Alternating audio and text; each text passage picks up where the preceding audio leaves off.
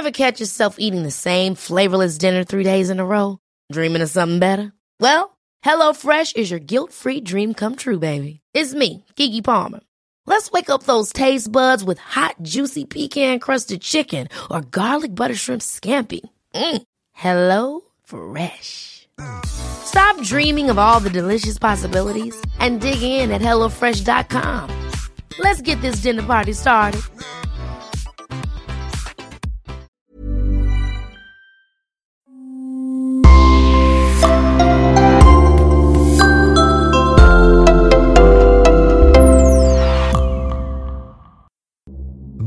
Bienvenue à tous dans une nouvelle histoire criminelle. Le 15 avril 2011, à l'Orgue dans le Var, près de Draguignan, Séverine, une jeune fille de 17 ans interne dans le collège agricole, attend sa mère Colette Desromes. Comme chaque fin de semaine. Normalement, Colette est toujours ponctuelle pour venir récupérer sa fille. Mais ce jour-là, elle a beaucoup tardé pour arriver. Séverine s'inquiète et se demande ce que fait sa mère et ce qui la retient pour ne pas venir la chercher. Après une heure d'attente, elle accepte de se faire reconduire par les parents d'une copine. Une fois arrivée à la maison, Séverine remarque que la voiture de sa maman est garée tout près. Elle va regarder dedans et s'aperçoit que la voiture n'est pas fermée. Elle ouvre la portière du devant et touche les clés qui sont sur le contact. Séverine ne comprend rien. Même les clés de la maison sont posées là. Elle monte dans l'appartement. Tout est rangé comme d'habitude et sa mère est introuvable. Séverine est alarmée. Quelque chose d'anormal est arrivé, c'est sûr. Elle décide de ne plus attendre et appelle son frère, Alexandre. Tous les deux, ils vont appeler toute la famille. Personne ne l'a vu. Même ses collègues du supermarché de l'orgue ne l'ont pas vu de la journée. À ce stade-là, le frère et la sœur sont paniqués. Il est presque 17 heures et leur maman n'a toujours pas donné signe de vie. Ils préviennent les gendarmes. Le secteur autour du domicile de la disparue est quadrillé. La maison familiale est passée au peigne fin. Il n'y a aucun signe d'effraction. Colette serait-il partie volontairement, sans ses papiers, son argent et son téléphone? Elle a tout laissé dans la voiture garée près de la maison. Ses enfants sont très inquiets. Corinne, leur maman aimante, ne les aurait jamais abandonnés. Alors, qu'est-ce qui est arrivé à Colette? A-t-elle été enlevée?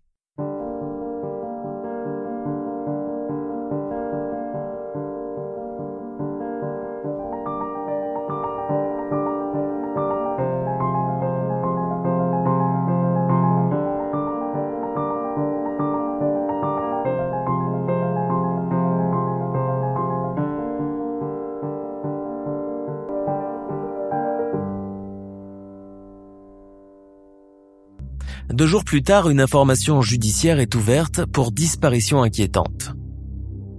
On déclenche de vastes recherches dans les environs. Des battues sont organisées dans la forêt, des hélicoptères sillonnent les airs. On fouille les puits, les piscines.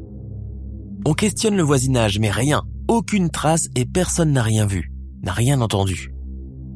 Colette est comme volatilisée du jour au lendemain. Comment une femme de 50 ans divorcée, qui mène une vie discrète et paisible auprès de ses quatre enfants, peut-elle disparaître aussi soudainement? Les gendarmes vont s'intéresser à un certain Bernard, le voisin du dessous de Colette. Un drôle de type solitaire et sans gêne qui tient des propos équivoques à propos de la disparition de Colette. Il donne même le mode d'emploi d'un crime parfait. On sait que ce Bernard était amoureux secrètement de Colette, mais que ce n'était pas partagé. On sait aussi qu'il l'épiait derrière les rideaux de son appartement. Mais a-t-il osé lui faire du mal? Les gendarmes font des recherches sur lui et trouvent qu'il a un casier judiciaire. En 1999, il a fait une tentative d'homicide volontaire sur sa petite amie de l'époque qui voulait le quitter. Il a été condamné à six ans de prison. Tiens, tiens. Dès lors, il devient le premier suspect dans l'affaire de la disparition de Colette.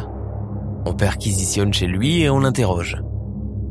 Il dit que quand la voiture de Colette s'est garée ce jour-là, ce n'était pas une blonde qui conduisait, mais plutôt un truc vert qui est passé devant sa fenêtre. Que veut-il bien dire? Les gendarmes sentent bien que ce Bernard cache quelque chose. Ils conviennent de le mettre sur écoute téléphonique. Les gendarmes décident de lancer un avis de recherche dans les médias. Peut-être que d'autres témoins se manifesteront. L'affaire fait la une des journaux télévisés et de la presse, et là, survient un événement qui va changer le cours de l'enquête. Le 22 avril, huit jours après la disparition de Colette, une voiture d'un certain Xavier Dupont de Ligonnès, qui est à l'époque l'homme le plus recherché de France, est retrouvée à 30 km de l'orgue. Suspecté d'avoir tué sa femme et ses quatre enfants à Nantes, il est en fuite depuis.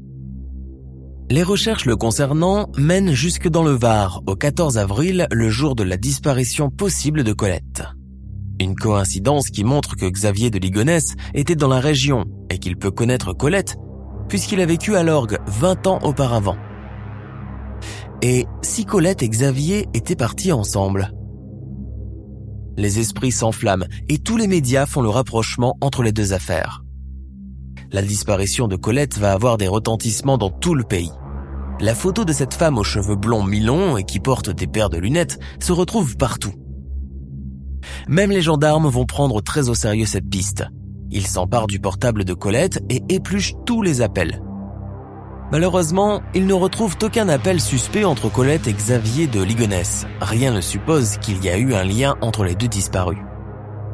Par contre, sur la liste des appels de Colette, la dernière personne à lui avoir parlé est sa belle-sœur, une certaine Sylviane Fabre.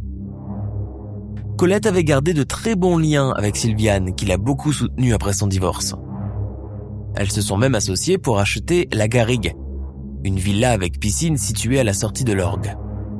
Elles ont créé une société immobilière où elles ont toutes les deux des parts qu'elles font fructifier ensemble. Colette habite l'étage et Sylviane, qui habite ailleurs, loue le rez-de-chaussée au fameux Bernard. Les gendarmes convoquent Sylviane. Elle va affirmer qu'elles se sont parlé au téléphone. Comme elles n'étaient plus d'accord sur la gestion de leur société et le bien qu'elles partagent ensemble, elles avaient pris rendez-vous avec un médiateur, mais Colette n'est pas venue. Cohérente dans ses propos, les gendarmes laissent partir Sylviane qui paraît être au-dessus de tout soupçon. Un mois après la disparition de Colette, les gendarmes semblent ne plus avoir de piste à exploiter. Et là, une découverte va tout bouleverser. Le dimanche 15 mai 2011, deux promeneuses rentrent de leur sortie en forêt à proximité d'Ops, dans le Haut-Var. Et c'est en prenant quelques photos qu'elles vont faire une terrible découverte. Sentant une odeur nauséabonde de cadavres en bas d'un ravin, elles décident de descendre pour voir ce qui s'y trouve. Devant un tas de pierres, l'une des filles va en soulever une et un pied se dégage. Un pied humain. En fait, c'est un cadavre entier qui se trouve caché là sous les pierres. Elles appellent immédiatement les gendarmes. Les gendarmes arrivent sur place et procèdent aux premières constatations. Ils découvrent un cadavre en décomposition avancée. Ils constatent de par la tenue vestimentaire que c'est un corps de femme. Les gendarmes pensent systématiquement à Colette de Rome. Ils vont prendre des photos des vêtements pour les présenter aux enfants de Colette. Les enfants tombent en pleurs. Ils reconnaissent les effets personnels de leur mère. Le corps retrouvé est bien celui de Colette de Rome. L'autopsie confirme que c'est bien son ADN le parquet de Draguignan ouvre une information judiciaire pour assassinat et l'enquête redouble d'intensité pour retrouver le meurtrier. Le 9 juin 2011, les obsèques de Colette de Rome sont célébrées à Flyosque près de l'Orgue. Beaucoup des habitants du village sont là, car l'affaire a beaucoup ému la région. Tout le monde se recueille et se demande qui est le meurtrier de cette pauvre femme sans histoire. Quelques jours plus tard, rebondissement inattendu. Sylviane Fabre, la belle-sœur, fait une tentative de suicide. Elle avale des cachets et boit de l'alcool en grande quantité. Elle rate de peu la fenêtre qu'elle voulait enjamber pour mettre fin à sa vie. Pourquoi? Alertés par un voisin, les gendarmes courent au domicile de celle-ci, la trouvent dans un état lamentable et découvrent une lettre adressée à son fils David Parel posée sur la table de chevet. Des aveux sous-entendus? Devant les explications incohérentes de Sylviane et de son fils David, les gendarmes ont la certitude que ces deux-là sont forcément liés à la mort de Colette de Rome. Mais comment le prouver Ils les mettent tous les deux sur écoute téléphonique. Et ils ne vont pas tarder à intercepter un appel équivoque entre Sylviane et Bernard le locataire de la Garrigue. Bernard l'accuse directement et lui dit qu'il est sûr que c'est elle qui a ramené la voiture de Colette. Et juste après ce coup de téléphone, Sylviane va commettre l'erreur d'appeler son fils pour l'informer des dires de Bernard. Elle va même l'apaiser en lui disant qu'elle maîtrise la situation. C'en est fini. Elle vient de livrer la preuve de son implication dans le meurtre de Colette. Le 20 février 2012, les gendarmes effectuent une double interpellation. David Parel et Sylviane Fabre sont tous les deux mis en garde à vue. Le fils craque en premier et va révéler que sa mère, ce 14 avril, à 15h30, avait rendez-vous chez lui avec Colette de Rome et que le drame est survenu là. Qu'elle s'était isolée dans l'appentis de la maison pour discuter et qu'elle s'était disputée et bousculée. Colette est tombée par terre. Sylviane en colère s'est précipitée sur elle et a attrapé une cordelette qui traînait par là et elle a serré fort le cou de la malheureuse. Lui, ne voyant pas sa mère et sa tante revenir à la maison, il se serait précipité pour voir ce qui se passait. Il trouva Colette gisant par terre, morte. Sa mère le dissuada d'appeler les secours et lui ordonna de l'aider à se débarrasser du corps. La nuit suivante, il charge le cadavre dans la voiture de Sylviane, comptant s'en débarrasser dans les gorges du Verdon, mais en raison d'une panne d'alternateur du véhicule, le corps est jeté dans un ravin au bord de la route et enfoui sous des cailloux. David Barrel est déféré devant le juge pour être mis en examen pour recel de cadavre et non dénonciation de crime. Il est placé sous contrôle judiciaire. Sylviane Fabre passe aussi aux aveux et reconnaît avoir étranglé Colette. Elle a agi sous le coup de la colère. Elle est mise en examen sous le chef d'assassinat et incarcérée à la prison des Baumettes à Marseille. Le mobile de l'assassinat? Un simple différent financier. Colette avait découvert que sa belle-sœur avait détourné environ 3000 euros de la SCI.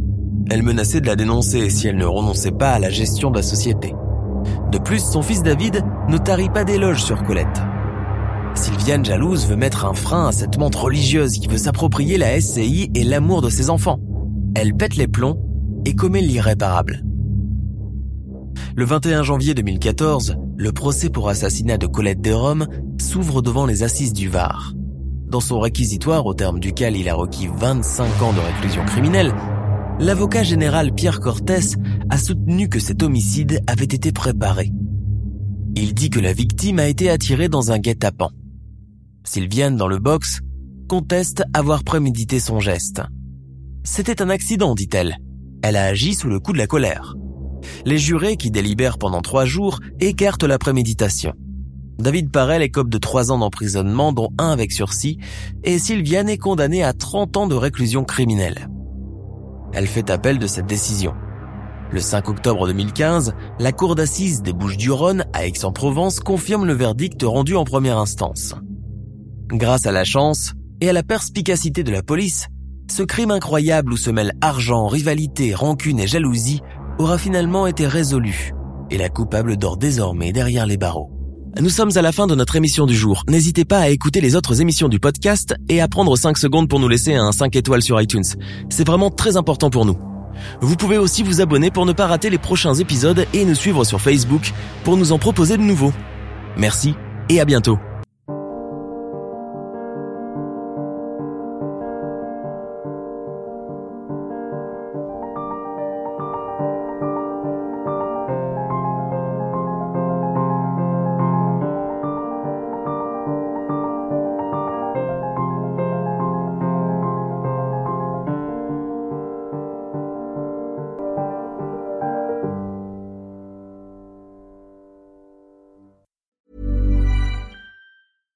Ever catch yourself eating the same flavorless dinner three days in a row? Dreaming of something better? Well, HelloFresh is your guilt-free dream come true, baby. It's me, Kiki Palmer. Let's wake up those taste buds with hot, juicy pecan-crusted chicken or garlic butter shrimp scampi. Mm. Hello Fresh. Stop dreaming of all the delicious possibilities and dig in at HelloFresh.com. Let's get this dinner party started. When you make decisions for your company, you look for the no-brainers. If you have a lot of mailing to do, stamps.com is the ultimate no-brainer. Use the Stamps.com mobile app to mail everything you need to keep your business running with up to 89% off USPS and UPS. Make the same no-brainer decision as over 1 million other businesses with Stamps.com. Use code PROGRAM for a special offer. That's Stamps.com, code PROGRAM.